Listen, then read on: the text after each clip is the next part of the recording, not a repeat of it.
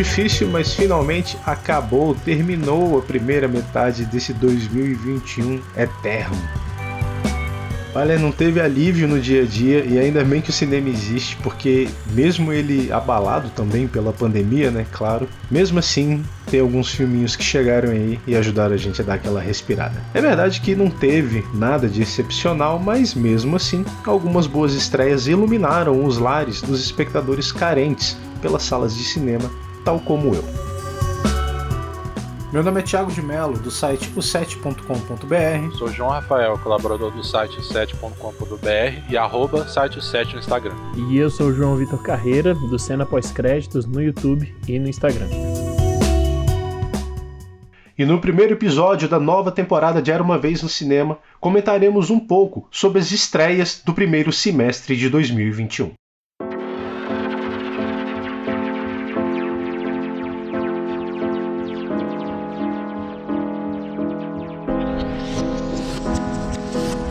Antes de eu perguntar para vocês quais foram as, os melhores filmes que estrearam esse ano, vamos lá, numa escala de 0 a 5, o quanto tá fazendo falta não assistir os filmes no cinema? Assim, eu, eu a gente tinha até falado isso uma vez, né? A gente tava conversando antes de gravar, que acho que o meu lado antissocial tava muito forte ainda, né? Que eu dizer que eu não tava sentindo muita falta de, de me irritar no cinema, porque eu, eu me irritava muito no cinema, tipo, muito assim.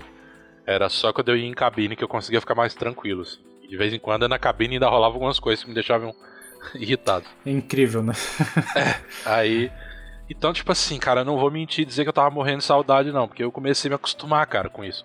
A ficar em casa e assistir os filmes em casa, sabe? Claro que depende de cada um, né? Tem, o Thiago tem filho, e você ficar em casa é muito mais difícil de você assistir em casa, né? Muita gente, é, para muita gente é difícil uhum. assistir em casa, até porque a pessoa não consegue se concentrar, né? Parar pra, para assistir, então com certeza o cinema deve fazer mais falta. Assim. Pra mim, eu não sei, eu, eu, vou ser bem sincero, assim, às vezes eu sinto muita falta, eu sinto muita falta, falta às vezes com da questão da imersão mesmo, né? Uhum. Eu cheguei aí no cinema no final do ano passado, que teve uma, uma reaberturazinha, não sei se foi no final ou no começo, não, não lembro agora, mas eu fui assistir o documentário do, do, do Babenco, né? E, cara, no próprio documentário, eu. Assim, o som do documentário era tão foda e eu não sei se era porque o som do documentário era foda, é porque eu tava com saudade mesmo de, do som do cinema, mas eu saí de lá, tipo, meu Deus, cara, como faz falta esse som. É, é uma, a diferença de imersão. Então, tipo, eu não sei, eu vou botar aí um de 0 a 5, vou botar um 3, porque o meu lado antissocial ainda, ainda tá bem confortável com o fato de eu estar vendo filme em casa. Super entendo. E você, João? Então, o, o que eu tô gostando muito de ver mais filmes em casa é que eu tô vendo pouco filme novo mesmo estreando um monte de coisa. Netflix, eu acho que toda semana estreia pelo menos um filme. É. Se eu não me engano, esse ano tem um negócio desse, mais fora outros streams, não sei o que, blá, blá blá, coisa que não sai no streaming. Eu acabo não vendo muito filme novo, eu tô vendo só um pouco, eu tô vendo muita coisa velha, muitos clássicos que eu não tinha visto, né? A maior parte dos filmes que eu vi esse ano não são filmes desse ano.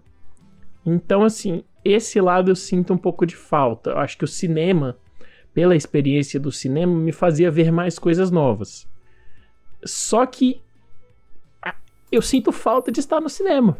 É isso, é o som, é a tela, é o ritual de você sair, de você dar o bilhete, o cara é. falar o seu assento que você já sabia, mas aí você vai lá na sala, senta no escuro, só aquele escuro, você e a tela, e vai apagando as luzes e o filme começa. É, essa sensação, por melhor que seja os filmes que eu tô vendo, eu não consigo reproduzir a mesma coisa lá. Então eu, botaria uns 4, 4,5 e sendo bem sincero, a depender de como tiver a situação, um lugar, silenci um lugar silencioso que sai daqui a duas semanas, se tudo der certo, né, dependendo do que for acontecendo nesse Brasilzão, eu gostaria de ver o cinema, ao invés de ver em casa com fone, porque o primeiro eu vi no cinema e foi a minha melhor experiência no cinema. A gente até comentou, né? Foi. Foi justamente, né? É curioso, porque a gente tá gravando agora falando de cinema de novo, de voltar, de streaming do HBO Max. E a gente fez um podcast falando justamente disso, da decisão da Warner de lançar as coisas nos uhum. Estados Unidos no HBO Max, simultaneamente Foi. com o cinema, né? Então é, é interessante, né? Veio uma ironia voltar. E eu até falei nesse mesmo podcast que Um Lugar Silencioso no cinema foi minha melhor experiência no cinema pelo silêncio pelo som, pela maravilha que foi. E eu gostaria muito que o segundo fosse uma experiência parecida. Mesmo não sendo a janela mesmo, né? Porque essa questão do HBO, se eu não me engano, é nos Estados Unidos, né? Aqui vai ter uma janela, mas mesmo assim a janela é pequena. É bem menor do que a janela normal que era do cinema para HBO, assim. Então, sei lá, eu já fico tentado a esperar, assim. Quando eu começo a imaginar cinema lotado, falo, não, pô, mas HBO, se for da, HBO, se for da Warner, né? Ah, mas sei lá, acho que são 30 dias, né? 35. Falei, ah, acho que dá pra esperar. Vamos ver. É, então, o, o problema de esperar é que set... agora não, agora é outubro, mas aí vai sair o Duna. Aí o Duna esperar é, pra ver realmente. em casa é complicado. Aí, aí começa a dar uma puxada. Então tá, vamos lá. De tudo que estreou dentro do cinema e dentro do streaming, o que, que vocês acham que foi até agora o melhor filme desses primeiros seis meses de 2021? Olha, eu fico. Sinceramente, eu fico Fala entre. Zack Snyder, não. Não, não, Zack Snyder não, por favor, não. Por favor. Com isso não se brinca. Eu fico entre o Minari e o meu pai, né, do que estavam no Oscar passado. Meu pai, quanto mais eu penso, mais eu gosto e volta e meio eu lembro de algumas passagens do filme, acho o filme lindo, lindo em todos os aspectos. Mas tirando o que estava no Oscar do ano passado, eu acho que eu posso afirmar com uma uma certa certeza que Godzilla vs Kong foi o melhor filme que saiu esse ano para mim, dos que eu assisti. que eu, eu, o Adam Wingard entendeu que é um filme de bicho gigante, trocando soco. Não precisa dessas mitologia maluca do segundo filme de ficar, ah, eles são deuses. Não, cara, é cinema visual, cara. São os planos bonitos, explosão e os, os monstrão trocando soco. É isso. Ah, quer dizer que você tá me dizendo que não precisa de roteiro. o, o Adam Wingard ele realmente compreendeu muito bem. É, é o, assim, é, é, engraçado porque tem alguns planos no, no segundo Godzilla que são muito fodas. Sim, visualmente ele tem. É, até porque ele trabalha com bons. três criaturas que, que fazem é. parte do cânone, né, pra gente entrar nesse. Tem umas porradarias que são muito boas no segundo, mas o negócio é que o, que o cara enfiou uma história é, não tem história. história. É, é, uma coisa não leva a outra lá, né? Se você pegar o trailer do Godzilla de 2019, né, o Rei dos Monstros, porra, o trailer é lindo. É lindo. O problema é, é que aí ele tirou a parte bonita e botou história, botou gente. Cara, se você tirar o som do filme, ele vira tipo um bom fundo de festa, assim, sacou? É um visual sensacional, legal pra caramba. Super... Mas é, porque no final das contas é isso. Sacou? Ele tem. Se o cara. Esse, é dirigido pelo Michael Doherty. Não sei como é que fala isso aqui direito. E ele sabe criar sequências de ação. Sacou? O filme tem boas sequências de ação, mas, ô louco, é só isso também. Não dá para segurar um filme só com ação, né? Michael Bay que o diga. Mas a gente tá falando do filme de outro ano. Vamos voltar pro Godzilla vs Kong. É para você também o melhor estreia do ano, João? João Rafael, né? Porque senão fica confuso. É. João, eu. Ah, tá. tá. ah, não sei se eu não sou maluco pelo filme, eu achei o filme divertido, mas. Assim, indo pra uma coisa completamente diferente. Por exemplo, tem um filme. A gente tá falando de estreia de qualquer coisa, né? De cinema, de streaming, de. Sim, qualquer coisa. Tem um filme muito interessante que chama A Primeira Vaca da América. Eu fico imaginando o cara da Globo falando isso assim, né? É verdade, teve o é, First Call também. É o, Estreou é esse, esse Call, mês. Que, assim, ele é de 2019, né? E ele, ele foi muito falado lá fora, assim, com o circuito de festival, né? E ficou um tempão sem ele ser lançado. Assim. Ele já tá na internet, né? Por outros meios há muito tempo, mas agora ele finalmente tá no Google Play, tá no Now, né? Tá no iTunes, enfim. Filme bem, bem interessante, assim, é um drama muito sensível, assim, de um de um cara, de um, de um, de um americano que que encontra um imigrante chinês e é, é difícil falar muito assim de, de sinopse, mas é uma relação que se desenvolve entre o, entre o americano e o imigrante assim. E uhum. tem uma vaca no filme, mas eu não vou contar o que, que a vaca faz. Tem que assistir o filme. Sem spoiler, por favor. mas é um filme muito bonito assim, eu gostei dele. É, uma outra coisa que a gente estava falando esses dias, também migrando para uma, pra uma outra coisa completamente diferente, que é o especial do Bo Burnham, Inside. Nossa, eu Eu assistir. nunca fui. Na verdade, eu nunca tinha visto nada dele, assim. Eu sei que isso é meio. Que a galera hoje, todo mundo gostava dele, né? E eu não sabia nada dele, assim. Eu tinha visto ele no. No filme da. No Bela Vingança, né? E... Bela Vingança, o Promising Young Woman. É, e, e ele fez é um o oitava eu... série também. Sozinho, assim. Documentário não, é um. É um especial, especial, né? Uma espécie né? de. Não dá nem pra chamar de stand-up, é um. É, é, várias coisas, né? Ele, ele bota a cabeça dele pra, pra funcionar é. e faz um recorte maluco lá que faz sentido porque é, é, é uma pessoa perdendo, meio que perdendo a sanidade, assim, no, no isolamento, assim. É. Mas é muito interessante porque ele tem uma veia muito é, sarcástica, assim, a, e, a, e a ironia dele não é. Não é uma ironia sei lá. Que existe uma ironia hoje, sabe aquela ironia desenhada? Você, que você vê que a pessoa tá querendo muito ser irônico, mas tá meio falso. Ah, é. Tipo, ah, a minha ironia, minha ironia é muito irônica, mas não é muito. A dele é engraçado, porque ele parece que ele ironiza a própria ironia, então. É, é difícil você assim. saber se ele tá. Até que ponto aquilo é piada, né? Até que ponto é, porque assim, é a ele faz a piada e tem uma parte até que você pensa, pô, essa piada que você tá fazendo é óbvia. Mas aí ele faz uma piada em cima uhum. disso, assim. Tipo, ele, ele faz, por exemplo, uma coisa engraçada, depois ele faz uma reflexão mais um pouquinho mais dramática na frente, então é muito legal, assim. Então tem partes muito boas. Ele, ele satirizando a galera do Instagram, é muito bom. Cara, cara ele, é, eu acho o Bob Burnham brilhante. Eu também não conheço muita coisa dele, não. Eu conheci ele com um stand-up dele que tem na Netflix. Tinha até então, pelo eu acho que ainda tá lá. É da Netflix, na verdade. Que é o Make Happy. Que é. Esse eu não Cara, vi. é absolutamente maravilhoso. E, e é estranho porque não parece um stand-up, né? Ele consegue dar uma naturalidade pra piada dele que se não dá pra. Tipo, eu mostrei pra minha esposa, em determinado momento ela falou: Cara, eu tô preocupada com ele. Porque a maneira como ele fala de depressão no stand-up de comédia é assustador, sabe? E você não sabe se é, é, piada, tipo, não é piada, esse cara tá precisando de ajuda, gente. Pelo... E é difícil saber quando ele tá cruzando essa linha ou não. Mas ele nunca se torna apelativo, ou vulgar, ou barato, sabe? É, eu acho ele um, é, então, um moleque aqui, brilhante, brilhante. Aqui ele vai fundo nisso, do que você tá falando, assim. Vira um, vira uma, um exercício dele mesmo, né, se questionando. Sim. E não parece falso, assim. Pra mim, pareceu verdadeiro. Pra mim também. Porque ele questiona isso. Ah, não, mas então por que, que você tá fazendo um especial para botar na Netflix? Não, mas ele também questiona isso. tipo, né? Ele, ele fala, pô, qual, qual, é o meu papel de comediante branco hétero aqui nesse, nesse negócio? Nenhum, né? Mas eu tô aqui fazendo. Então, sei lá, eu achei sincero, assim. Tipo, eu gostei dessa parada. Então achei muito interessante. Então tá na Netflix, né? Tem um corte, cara, que é lindo. Lindo de morrer. É, eu achei brilhante. É... Eu acho que é a música do Instagram, porque ele, ele canta pra caramba. É, né? tem umas músicas bem legais. É e aí tem um corte pra sala toda escura e ele iluminado com a cara de cu pela luz do celular. E só.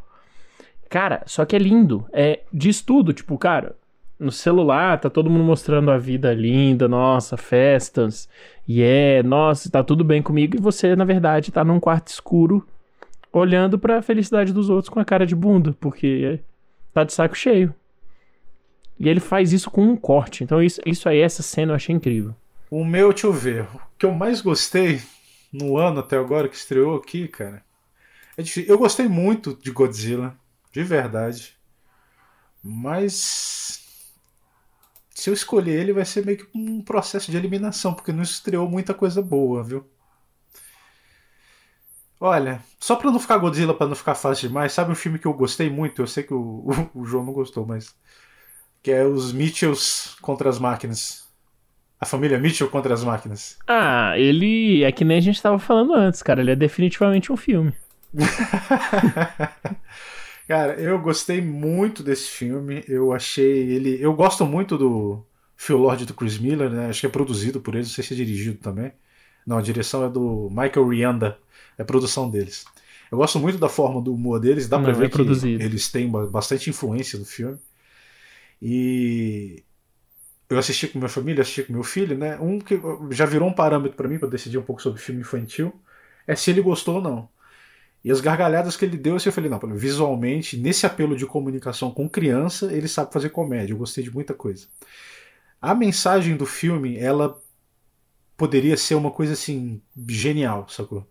Se ele não tivesse a. Infelizmente, ele cai meio que na covardia de não querer bater demais na internet e acaba passando um pano. O que é meio estranho, porque você chama um comediante para fazer o cara que claramente é uma inspiração no Mark Zuckerberg, que até o nome é Mark também e se chama um comediante que é o Eric André, que é um cara super sarcástico, super ácido.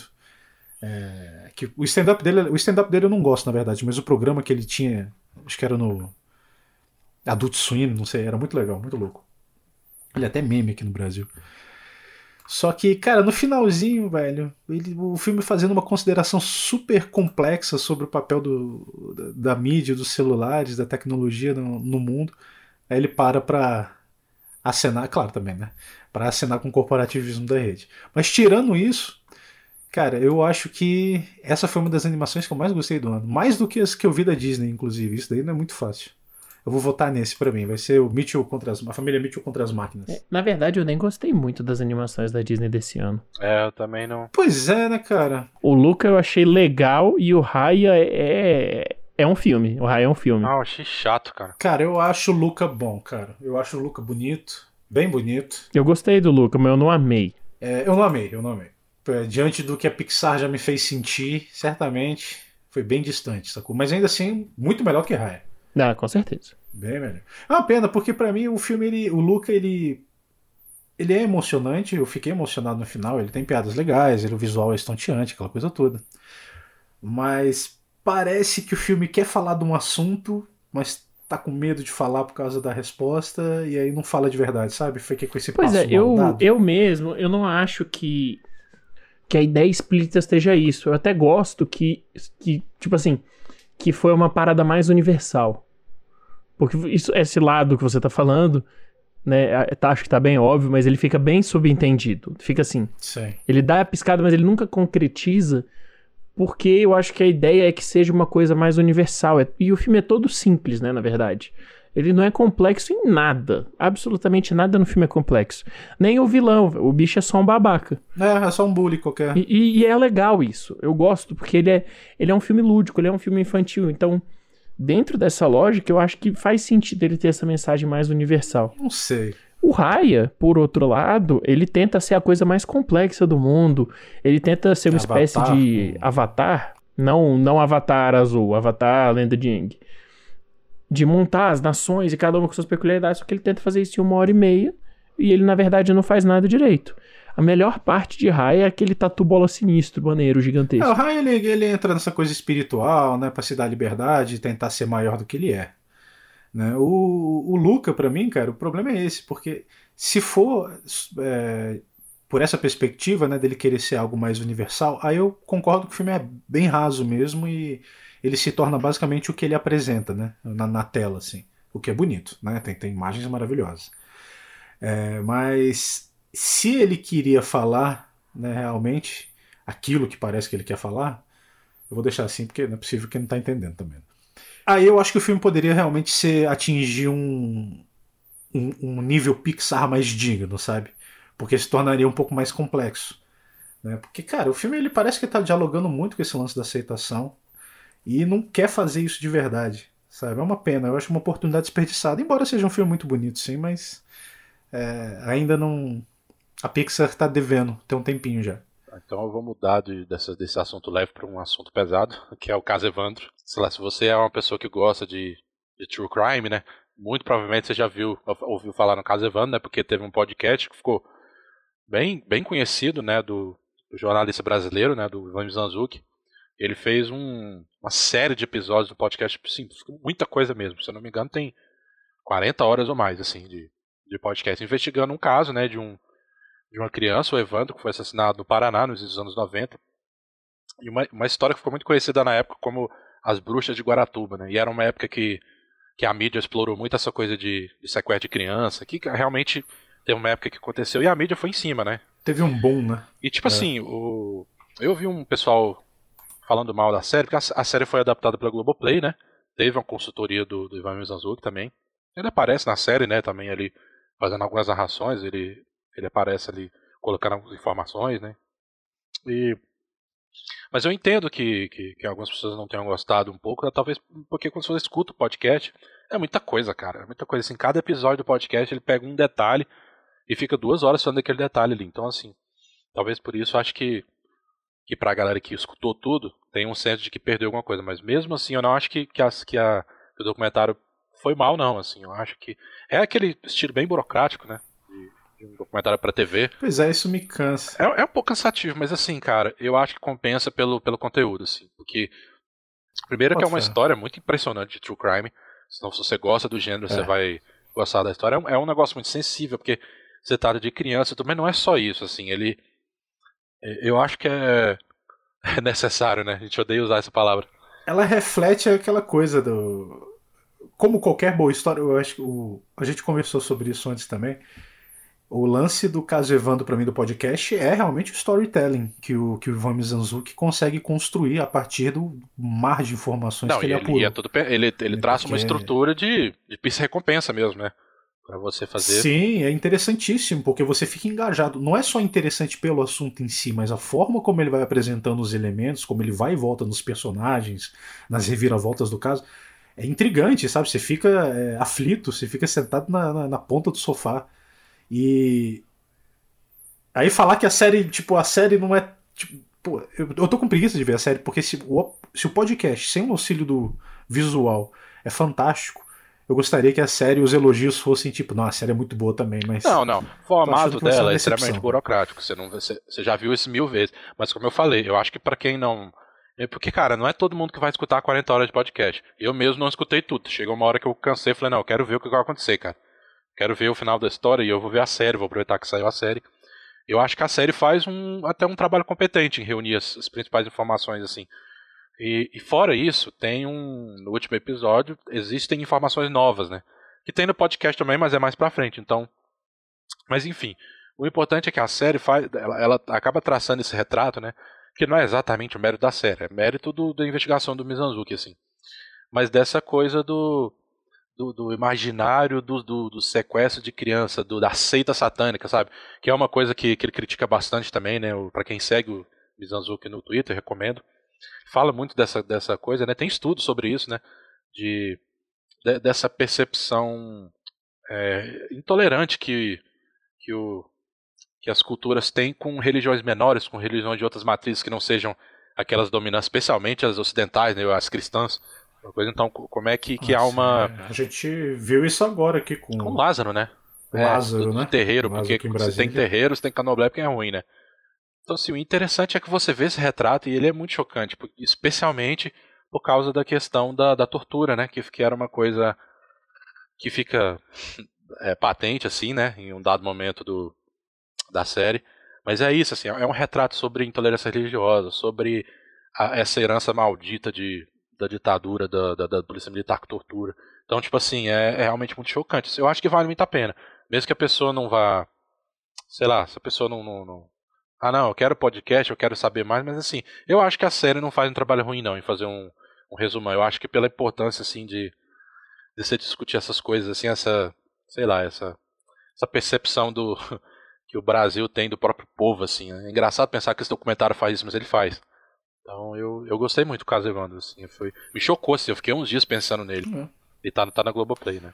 É, vou, vou, vou pensar nele ainda, quem sabe. O que mais que teve de estreia legal em streaming? Alguém lembra? Vamos falar do Snyder Cut?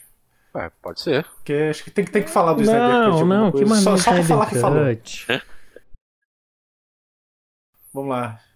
Quatro estrelas? Cinco estrelas? Doze e meia.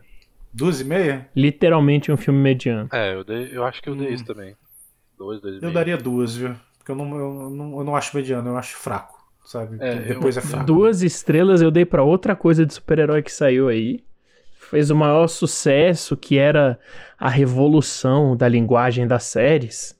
Que a Marvel nunca tinha feito algo assim, porque, nossa, nenhuma série foi tão brilhante quanto isso que foi o WandaVision. Eu achei uma bela bosta. é, eu achei meio meio enganação, assim. Quando começou, eu achei legal, mas. Eu acho que foi só piorando, cara. O WandaVision pra mim foi só piorando, foi só ficando cada vez mais covarde. Cara, fica brincando com gênero de não sei o que, interessante. É. Pra no final virar boneco trocando soco de CGI. É isso. Nesse sentido, eu acho que o Loki tá se saindo melhor, cara. O Loki eu não vi e o, o outro lá, o Soldado Invernal e o Falcão eu também não vi. Então não posso opinar. Ah, cara, o Soldado Invernal pra mim é, é o mais caro de Marvel de tudo, assim. Eu não. Cara, interesse zero em ver esses negócios agora, sinceramente, bicho. O Loki, cara, ele tá bizarramente curioso.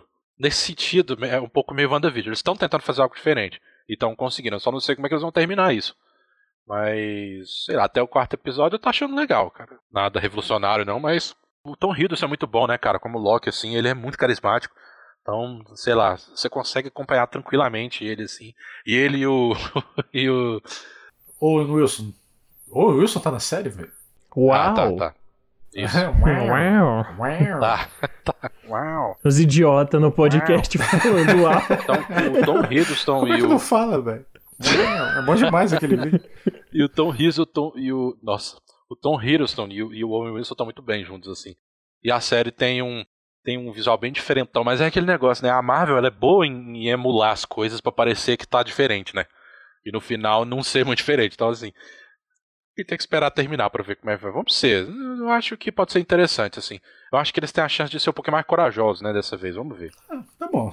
Tem quatro episódios até agora. Tá gostando, então até o momento, tudo bem.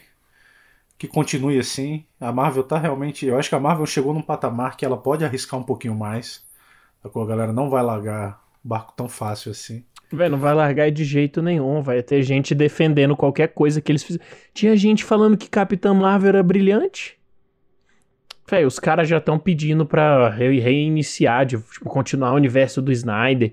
E aparentemente tem tipo, todos os filmes do Snyder, tem o Snyder Cut, tem o Sucker Punch de 4 horas também.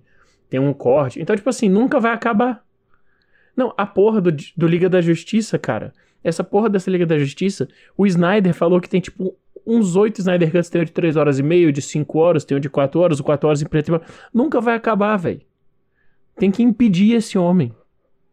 Eu defendi, não defendi, eu dei uma segunda chance pro Coringa do Jared Leto no esquadrão, depois do Esquadrão Suicida. Né, Eu falei que a culpa não era dele. Eu falei que tipo, o roteiro é tão ruim e o diretor fez uma escolha tão errada de botar o Coringa e ele não ser o antagonista do filme, ser aquela bruxa dançante lá. E Ah, bruxa da e eu falei, falei, não, cara, talvez aquele Coringa, né, explorado adequadamente, né, sendo de fato o vilão do filme, não sei essa embromação, talvez ele fosse bom. A gente teve uma, uma espécie de, de, de retorno desse Coringa, é uma dissidência, né? Só pode ser. E, cara, aquele final, aquela conversa entre o Batman e o Coringa, eu só quero falar isso do filme, é simplesmente horrível, sabe? É broxante, é patética. Um que dá, dá pra ver claramente que eles não estão filmando junto. né? Os caras não conseguem nem botar eles no mesmo enquadramento. E o Coringa, ah, já cansou, bicho. Ele, o Heath Ledger, ele tinha um motivo para para criar aquele Coringa, sacou? Agora o motivo do Jared Leto é ser mais estranho do que o Coringa do Heath Ledger, sabe? Não é um motivo pro filme, é um motivo para ele. É, a própria forma como ele alardeou o processo criativo dele é, foi meio patético. Assim. Exato. Já foi patético, sabe? Então, realmente, eu dei uma segunda. Eu falei, não, vamos ver. Mas mesmo com aquele pedacinho, eu falei, não, esquece essa porra, esquece o Coringa, esquece o Zack Snyder. Nunca mais. Nunca mais eu quero ver ele de Coringa. Nunca mais eu quero ver o Jared Leto de Coringa. É, eu acho muito chato. Que filme chato o Snyder Cut, bicho. E eu vou te falar que durante o filme, eu até tive um momento ou outro que eu falei, porra, até que tá legal. O filme acaba, você, peraí, deixa, deixa, deixa eu reordenar essas quatro horas de. essa caixinha apertada. Não, Cara, aí você começa a pensar no filme e você fala, meu Deus do céu, que filme ruim. Ah, não. Eu acho aquela. aquela hiper solenidade do Snyder com, com, com tanto de câmera lenta, assim. Porque, cara, uma coisa é você admirar certas sequências que são admiráveis visualmente, mas assim, no todo é um negócio que fica muito chato. Tem uma cena da Lois Lane saindo da padaria em câmera lenta, velho. Sobre o Snyder Cut, só pra gente não, não ficar com tanto ódio, eu acho que a gente pode encerrar o Snyder Cut, mas eu queria fazer alguns poucos comentários antes da gente terminar. Primeiro, o filme tem duas horas, mas ele foi exportado em metade da velocidade. Foi isso que aconteceu. Tipo Porque isso. tem muita câmera lenta. Mas vamos combinar que isso é Segundo. desde 300, né? Sim. É, mas no 300 é maneiro. 300 é maneiro. É, segundo, a falta de cor nesse filme, eu achei que ia ter um propósito. Porque na hora que mostra um holograma lá, tipo, né? Que que como é que a gente vai fazer? Aí mostra o holograma lá do super-homem, porque tem que reviver o super-homem. E aí a capa do super-homem vermelha pra caralho, linda. Eu falei, mano, é isso. É justamente isso. Tipo, o super-homem vai ter cor. Não, aí o uniforme dele é preto.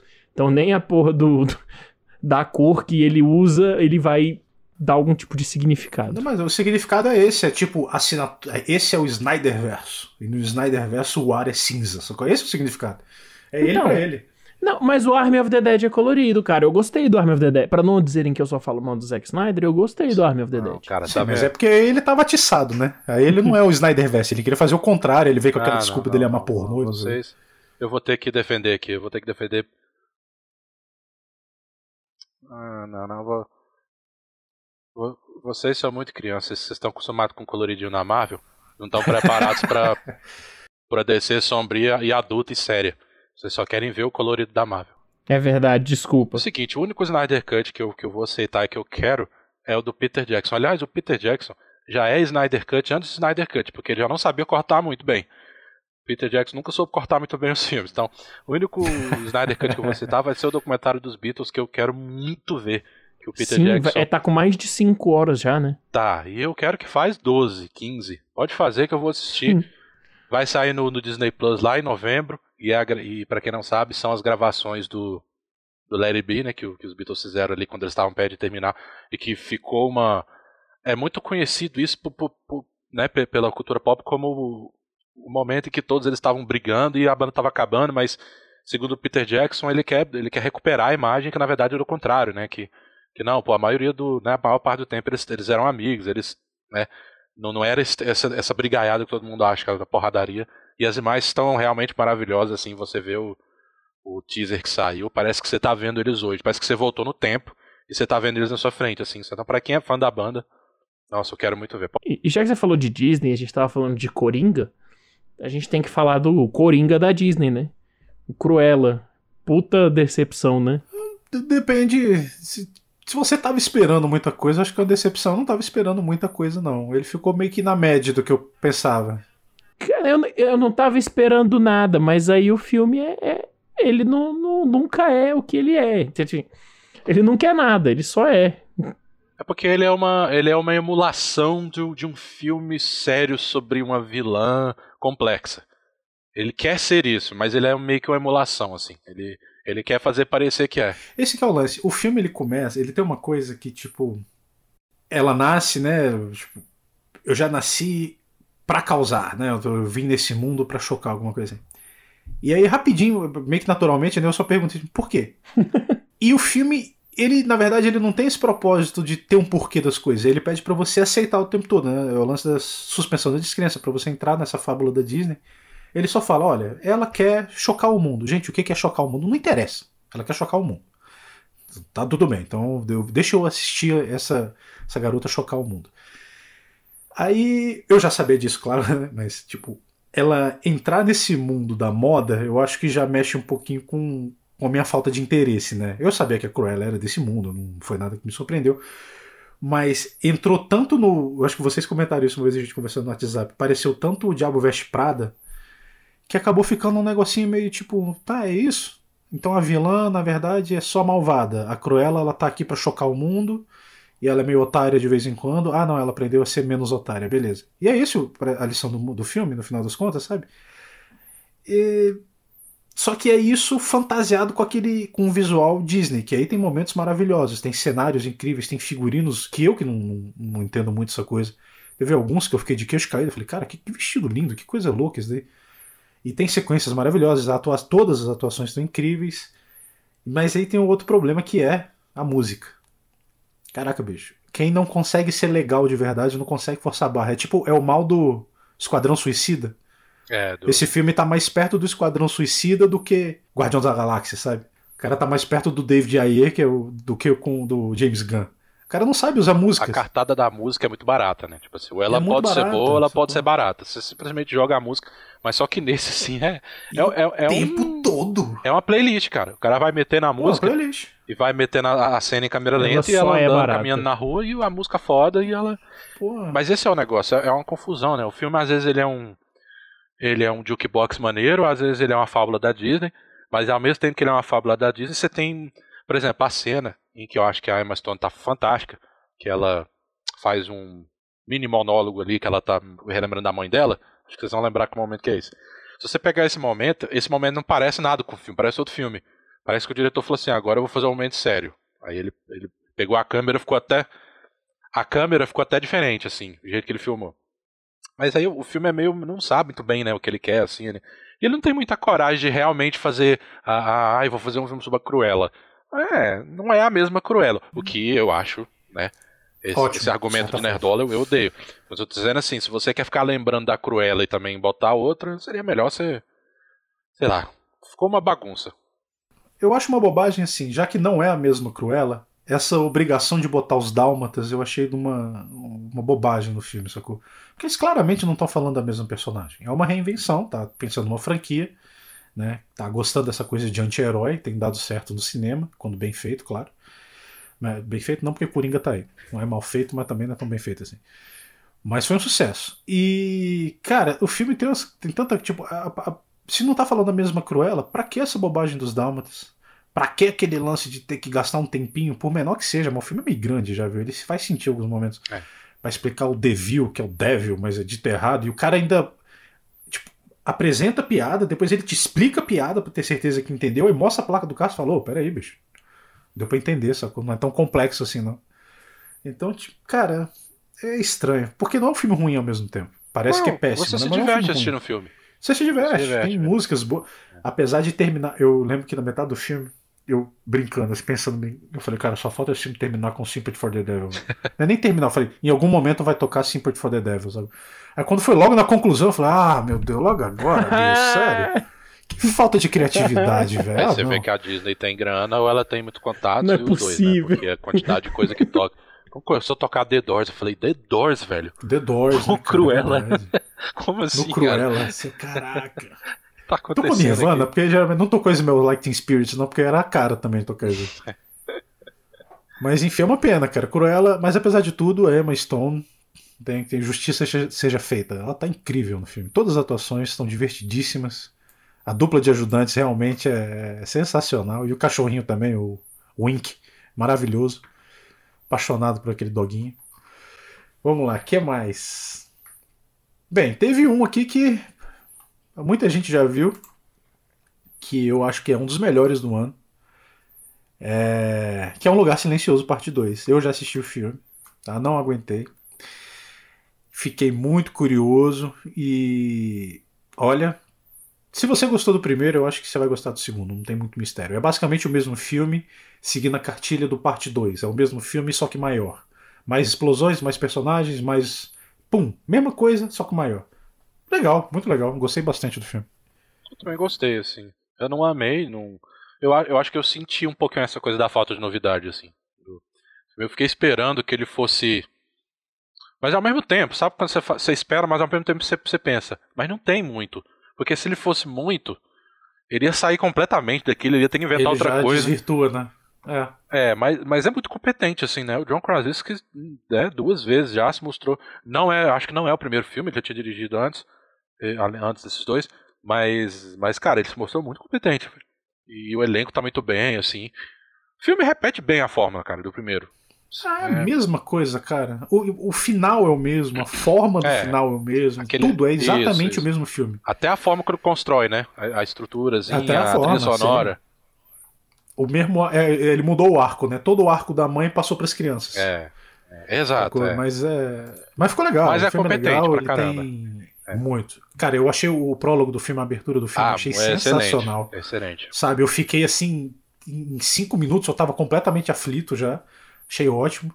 E o, o- eu adoro o Killian Murphy, cara. Ele é um ator muito legal. Ah, ele é sensacional, né? Sacou? Ele, ele- é, foi bom ver ele no filme. Tinha tempo que eu não via assim, uma coisa dele. John Krasinski e Emily Blunt vão casal com dominar o mundo, né, cara? Vão dominar o mundo, cara. Emily Blunt sempre espetacular. O nenenzinho. que agonia esse neném nessa história, meu Pois Deus. é. Coitado do neném. É, neném sofre coitado muito. neném, né? Ah, e o próximo vai ter que ter, futuramente tem que ter um filme do neném adulto traumatizado aí por esse evento. Tem que ter, pô. Não, ele vai ser o, escolhido, pô. Vindo dessa família aí. The Chosen One. É isso. Ele é o Chosen One aí, total. ele vai acabar com os. Ele, ele vai ser o escolhido pra acabar. Olha só, Thiago. Olha aí. Por que que não contrata a gente? sabem. tá quase, tá chegando. Eles estão quase ouvindo o podcast. Mas eles falaram mesmo que vai ter um terceiro, só que parece que o, o John Krasinski não vai dirigir. É, porque Pelo que eu como faz visto. sucesso, a tendência é eles, né? Vão jogando na mão da galera pra fazer, né? Com certeza. E tem que ter mesmo, tem que ter mesmo. E vai, é até bom que mude o diretor, né? Tomara que não faça, vamos aproveitar para puxar o gancho, a mesma, coisa, a mesma coisa que aconteceu com Invocação do Mal 3, a Ordem do Demônio, É, eu ia falar que isso. mudou o diretor, né? Era o James Wan, um dos grandes diretores da atualidade de Hollywood, simplesmente sensacional. E agora foi pro Michael Chaves, que é daquela da Maldição de Da Chorona. Chorona. É isso, né? Da Isso. Chorona. Invocação do Mal 3, e opiniões? Cara, eu não gostei não. Eu realmente achei muito decepcionante. Olha, eu não vi não, então. Eu achei muito decepcionante. Eu achei assim. Ele, ele me fez ficar com vontade. de- Na verdade, é mentira, porque eu fiquei com vontade de, ver, de rever antes. Mas assim, é, eu, eu decidi rever os filmes. Eu já tinha gostado muito do, do primeiro. Eu gostava dos dois, muito. Do primeiro e do segundo. O segundo assistindo. Os dois eu assisti no cinema e foi uma experiência fantástica. Assistir os dois. Mas assim, tudo aquilo que o, que o James Wan faz, especialmente o primeiro, que é pegar esse terror bem tradicional, esse terror de assombração, de casa mal assombrada, e, e que a assombração tem a ver com, com aquela coisa bem tradicional do, das- do- dos mitos do cristianismo, né, do diabo, do cristão, do Deus, né, do Deus cristão, aquela coisa. Mas primeiro, né, ele aceita isso como uma coisa extremamente natural, né? Tipo, no, no, no universo de Invocação do Mar, a verdade é a verdade cristã. E eu acho legal como eles, né, eles determinam isso e pronto, você aceita normalmente, você não fica Faz parte da premissa. faz parte da premissa. E, mas assim, o jeito que o James Wan constrói. Primeiro, é, é um filme de, de jumpscare, né? É um filme tradicionalmente de jumpscare, mas assim, ele consegue construir um, um senso de, de atmosfera do cagaço muito bom. muito bom. Perfeito. E Muito com, bom, é com verdade. decisões muito pequenas, assim. Não, não- ele é o que eu falei. Não é revolucionário, mas quase é. Porque ele pega tudo aquilo que é, que é clichê. Tudo que num filme você sabe, sabe aquele filme de terror ruim que você sabe assim, ó, eu sei exatamente quando vai vir um susto. E você acerta, assim, 99% das vezes. Esse que, que ele faz? Ele adia, né? Ele, ele adia assim uns 5 segundos. Ele, "Ih, não, não é agora. Mas é agora. Ih, mas não teve, na verdade. Então, assim, são coisas muito pequenas, né? Mas ao mesmo tempo, o conjunto dessas coisas pequenas, o filme fica muito eficiente, cara. Muito eficiente. E dá um cagaço do caramba. E eu- e eu acho que o segundo, ele até peca um pouquinho mais, porque o terceiro ato, o James Wan, ele vira o. ele vira o Michael Bay do terror, né? A parada explode, né, O bicho? negócio Literalmente. explode, vira um ne- negócio assim É. que até perde um pouco. Ele Assim, tenta ser grave demais, mas não Eu foi. acho tudo que o, que o, que o diretor do, do terceiro, que é o diretor do Matsuda Shonen, que eu acho horrível, ele, não, pra mim, não consegue fazer nada. É como se ele olhasse pro James Wan e falasse, ah, vou tentar copiar o que esse cara fez, mas ele não tem o talento. Então, assim, eu, É eu acho que nada funciona. Assim, eu não senti tensão no filme momento nenhum. As relações pessoais que ele tenta construir são ruins e são decepcionantes com o casal, assim, porque ta- talvez uma das coisas melhores do 1 e do 2 é que você não entrava tanto, você tinha só o suficiente do, do casal Warren. Porque você, você tem um carisma da, da Vera Farmiga e do Patrick Wilson, que são dois atores muito bons, e eles funcionam na- na- daquele jeito ali nos dois. Aí esse ele vai tentar é, afundar mais, assim, né? Na- Uhum. Chafurdar na história dos dois e não sei lá, cara. Não, eu realmente acho que praticamente nada funcionou pra mim. ali. Eu acho um filme, eu achei chato porque eu não consegui é, me entrar no clima. Aí, beleza, pode ser que seja até a questão do cinema, né? Pô, você assistiu o filme no cinema deve ser outra coisa. Mas assim, eu não, reassisti o primeiro e o segundo e eu acho que o primeiro e o segundo continuam funcionando, cara. Mesmo assistindo aqui em casa. Eu achei bem decepcionante. Eu achei tudo que não é o James Wan, esse cara, assim. É isso, cara. Eu, eu, eu, eu fiquei com uma dúvida que eu pensei assim, eu falei, cara, será que a mão do James Wan como produtor executivo que é, é muito pesada? Ou esse cara tentou copiar o James Wan, sacou? Porque alguma independentemente do que seja, alguma coisa não funcionou no filme.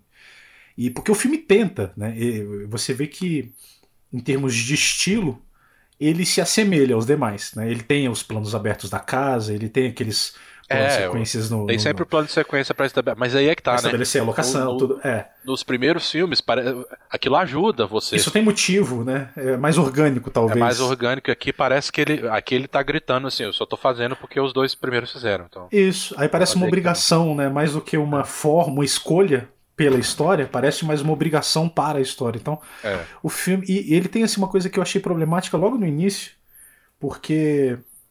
Acho que o roteiro é um dos grandes problemas do filme, embora eu tenha gostado um pouco mais do que você, não tenha achado tão ruim, eu achei ele mais medíocre mesmo do que ruim. É, É, verdade. o, é né? Dá, dá pra chamar. é isso, medíocre. é. O, na, na introdução, no prólogo, cara, na apresentação do vilão, eles criam um vilão tão poderoso no, no começo, ou pelo menos sugerem que ele é tão poderoso, que em momento nenhum o filme conseguiu recuperar essa ameaça, sabe? Então, toda vez que ele aparece e você vê que na verdade ele não é tão poderoso assim, para mim pelo menos, né? Ele foi perdendo eficiência ao longo da, do desenvolvimento da história. Chegou no terceiro arco, chegou na hora da conclusão, eu tava tipo, cara, é tão fácil resolver isso daí. Eu não tava, até o 2, que eu não fiquei tão aflito no final, ele me deixou mais tenso se o casal, é claro que a gente sabe que o casal vai triunfar, né? Mas o bom diretor consegue no mínimo te fazer ficar incomodado ali, né? No terceiro, cara. Não, primeiro. No é... primeiro, assim, tudo bem que eu não sou parâmetro, mas no primeiro eu já tinha visto, eu revi e eu tava me cagando. É. Porque não dá pra. Assim, dá pra ser claro, ah, eles vão ganhar, e é. Mas ele deixa a situação muito tensa. Não, aquela cena do primeiro da, da menina apontando pra porta, os, a ah, sombra na porta, é Deus sensacional, velho. E ele não faz nada, né?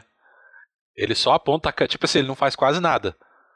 Ele só deixa a cena acontecer, assim. Você vê que o James Wan, ele, ele tem um conhecimento mesmo da linguagem do, ter, do horror, assim, do terror, profundo, e ele sabe utilizar muito bem. Mas é isso que você cara, falou, ele... a personificação do, do, vilão que ele tenta fazer no terceiro não dá muito certo, porque se não você for ver bem, o vilão do primeiro filme é o vilão de todo filme de, de, de, de, de demônio. É o demônio, cara, pronto. Você não tem que... O segundo é o demônio, mas é o demônio vestido de freira, e a freira é bizarra a e você não, precisa, você não precisa desenvolver a freira, até porque for fazer isso, o filme é ruim também. Ruim da freira. Então é isso, cara. não, não o 2 você falou do, a, a, cena do quadro da freira, mano. É melhor do que o filme da freira. É melhor do que o filme da freira e é melhor é. do que o 3 inteiro, sacou? É. é. Porque o 3. Tipo uma, uma coisa que eu lembro. Eu lembro de uma parte do 3 que eu fiquei extremamente incomodado, cara. Que é uma bobagem, assim, mas. Tem, uma, tem um momento em que o.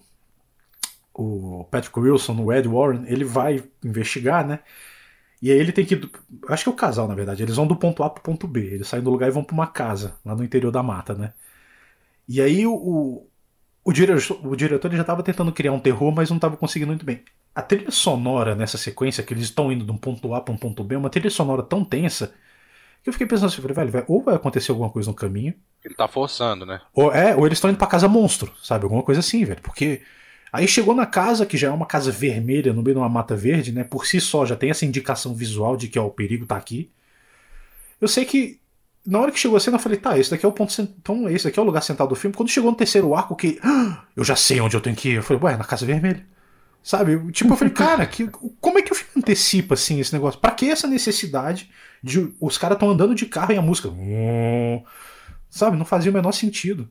E aí essa, esse tipo de tom se repete ao filme inteiro. Ele, tem, ele tenta fazer um jump scare que é do. Não sei se você vai lembrar, que é do buraco na parede. Uma fechadura, um buraco na parede, alguma coisa assim. Ah, sim, sim. sim. Que você fica. Ai, se fosse o James. Eu, até quando acabou, eu falei: se fosse o James Wan, ele teria me pegado, tenho certeza. É, mas Porque é. na hora que virou, eu falei: ah, tá, não vai ser agora, vai ser na próxima. Ele virou a câmera, abriu, pã, ah, pronto. Exatamente. É tipo, sabe aquela coisa de filme de terror que, que a pessoa tá olhando pra, pra uma coisa, aí, obviamente o plano está começando a, a ir para o outro lado, porque ele vai criar o espaço vazio para quando ele virar ter alguém. Isso é tão óbvio. Aí o James Wan ele consegue fugir disso nos filmes. Pois é. E faz isso várias vezes no primeiro e no segundo, né? E esse aqui o cara vai lá e faz do mesmo jeito. Eu falei, porra. Não dá. Não é nem consistente com o universo, né? É, cara. Não, cara, em termos de ameaça mesmo. A consistência nesse check, é num checklist muito superficial. O casal Warren tá se amando. Ok. Tem um demônio. Ok. Tem uma criança assustada, beleza. Essa coisa, só isso. Porque o resto, mano, nossa senhora. É, inclusive, o James Wan, cara, é, eu acho ele um diretor muito interessante, porque ele teve um sucesso mainstream gigantesco, né? Se você pegar os anos 2000 e 2010. Mas, e eu acho que ele não recebe o reconhecimento como um autor. Mas o cara, na minha concepção, ele reinventou o gênero de terror em duas vezes. Tipo assim, é, Os Jogos Mortais, quando ele sai, é um grande filme brilhante? Porra, não. Mas a existência dos Jogos Mortais fez com que toda a indústria precisasse aumentar o nível de gore, porque já não era mais tão é, chocante. O Dort Reporn recebeu uma nova roupagem com ele totalmente. Sim. Então, e o Invocação do Mal é uma espécie de precursor disso que o povo chama de pós-terror, né? Porque ele vai nos clássicos. Não, não, não fala isso não. Não, mas é, porque não, eu acho que é, mas é bem é. diferente, né? Não, é uma outra. Eu achava que era uma outra coisa. Não, porque, tipo, deixa o, o pós-terror morrer, o pós-terror não faz o menor sentido. Não, Essa tô dizendo porque o pós-terror é como eles chamam esse terror É, é o terror espertinho, né? É o terror, Terror de festival. social. é. Então, mas o terror de festival, se você parar pra pensar, é muito similar a um, um bebê de Rosemary. É um exorcista. Não, Ah, sim, mas o, o pós-terror não é Entende? pela crítica social que se define o pós-terror? Pra mim era isso. É você unir o, o mundo real pra transformar um filme de terror. O que os filmes de terror fazem desde o começo. Pois é, porque o que eu compreendo como pós-terror é essa retomada dos filmes de terror como o terror como uma parte daquilo que o filme tá fazendo, não apenas pelo terror É, em e que si. tenta fugir do, do- das, do- dos- das coisas tradicionaisinhas do filme de terror. Mas ao mesmo tempo eles acabam caindo nas, nas coisas tradicionais. O, o Hereditário é um filme de pós-terror e ele é um filme de, Não, é, mas- de diabo, de É, demônio, não, entende? Sim, sim, ma- mas se você olhar o, tanto a temática como a maneira como eles envolvem o hereditário, eu acho que ele se parece mais com, com o pós-terror, entre aspas, do que com o filme tradicional, eu acho. Eu Sei. também, eu também. Mas, gente, Hereditário é um filme de terror. Então, mas o que eu digo. Então, mas. É, para concluir esse raciocínio, pra ver se vocês concordam ou não. Porque o Invocação do Mal, o que tava vindo antes, eles não eram filmes que buscavam o clássico. O Invocação do Mal é um filme de mansão mal Ah, assombrada. sim, Né? É 100%. E a partir daí. Tanto voltaram filmes de aparição, de exorcismo em um nível menor, né, de, de fantasmas, como veio o pós-terror olhando para os clássicos e trazendo muitas ideias similares. Sim, não, sim, sim. Entendeu? E essa que era a, a lógica que eu queria traçar. O cara, duas vezes, mudou a forma que a indústria vê o cinema de terror. Ainda que seja voltando pro clássico. É, e sem tirar o mérito também do. do, do Eagers, né? Que foi, é a bruxa, né? Acho É. que a bruxa. Não, não. foi, A bruxa é do foi cacete. aquele filme também que o deu uma. Farol é maravilhoso. Ah, a bruxa de. É, porque a bruxa é mais. A bruxa é de 2016. né? É, é mais recente. Mas É, ele deu Né, a uma- bruxa é um filme sensacional. Cara, o James Wan é isso. né? Eu, eu acho que ele é um diretor também que não tem o reconhecimento que merece ainda, embora muitas, cada vez mais pessoas falem dele, né? Mas. Não sei, cara, eu não sei. Eu, eu não acho que Invocação do Mal, embora seja um filmaço, embora tenha mudado muita coisa, ele tenha tido esse peso tão grande quanto teve, por exemplo, Jogos Mortais. Os Jogos Mortais. Aproveitar, eu gosto sempre de falar isso, que eu odeio Jogos Mortais, eu acho horrível. Não consigo entender como esse negócio fez tanto sucesso, honestamente. Mas até o Primeiro, é primeiro- horrível. Horrível. horrível. Nossa, que filme ruim. Péssimo. Mal atuado. Eu, Eu, acho ele louco, mal não, Não sou dirigido. louco por ele, não. Eu acho ele legal, mas só. Nossa, Eu eu, não acho assim, ele, o não. roteiro. Eu acho o roteiro. cara, o é, os caras repetem O a mesma é coisa muito o tempo bom, cara. todo. o curto é muito bom. velho. Ah, o curto é legal. O curto funciona. Mas enfim, teve muita coisa de terror aí que eu acho que. Bem melhor do que Invocação do Mal. Eu acho que ajudou a estabelecer mais o gênero. Só que o terror, cara, ele. Dos gêneros.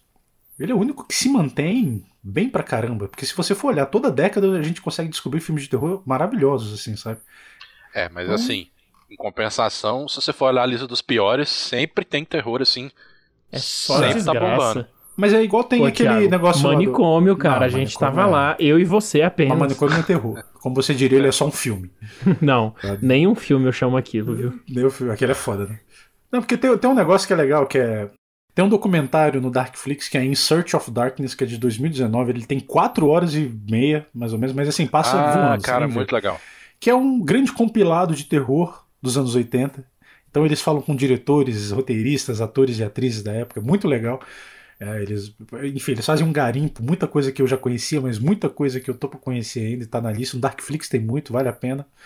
Eles tem um momento lá que algum diretor fala um negócio que é o seguinte, quando que eu achei muito legal, quando um diretor, quando alguém faz um filme de terror, de terror e dá certo, todo mundo vai atrás e fala, vamos fazer um filme de terror também. Então, realmente, tem filme de terror ruim pra caramba, porque, cara, ele é o único. É o único não, né? Mas ele é um gênero que mais funciona o amadorismo. Se você souber o que você faz, claro, né? Vídeo um Bruxa de Blair, por exemplo. Mas. é, enfim, voltando pro James Wan, eu gosto muito do Invocação do Mal. Eu acho que teve umas coisas depois, mas eu ainda não consegui captar muito esse peso todo que ele fez depois, não. Embora tenha tido um. Sabe um que teve que foi muito chato? Foi o do Found Footage. Quem foi que resgatou isso? Que resgata. Foi o Cloverfield, não foi? Foi Cloverfield?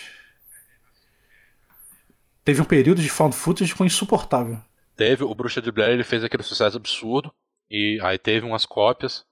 E, e o Cloverfield, ele é, ele é mais. Acho que ele é uns Ele é de 2008. 8 anos depois, É. né? Bruxa de Blair é 99, né? Bruxa de Blair é confundo isso. 99. Então foi É, Bruxa de 10 Blair mesmo. depois. Porque ela impactou, assim, tremendamente. Não, é, a deu- Bruxa de Blair deu origem a um monte de gente fazendo, mas depois teve umas resgatadas. É, eu, eu acho que na época do Cloverfield teve um resgate grande, assim. mesmo. Teve, teve, teve bastante. Com aquele o Hack, né? Também. O Ré, ah, Rec, aquele espanhol, pô, aquele filme é maravilhoso. É bom, velho. Eu também Meu acho. Deus do céu. O Cloverfield eu gosto. né? Eu acho Eu bem gosto de legal. Cloverfield, eu acho ele muito bom. Porra, falando em found footage, teve o Host, acho que ele chegou no Brasil esse ano. É, então. Agora você tem o Found O Footage host. de desktop, né? Também. É, é muito Ah, legal. o Searching, né? Tá na Netflix. Não, não, Host. Não, o tem- Searching é esse falta É de terror. Tem o Ah, Search tá. também, Tem o mas Search, mas tem, tem o, o Host também, que o Host é no contexto da pandemia mesmo, do, do isolamento. Muito legal. É É, mesmo, tem não vi menos de uma hora, uma reunião Cara, é no Zoom, muito muito, eficiente, eu massa. fiquei impressionado também, eu É achei mesmo? muito bom. Quem diria?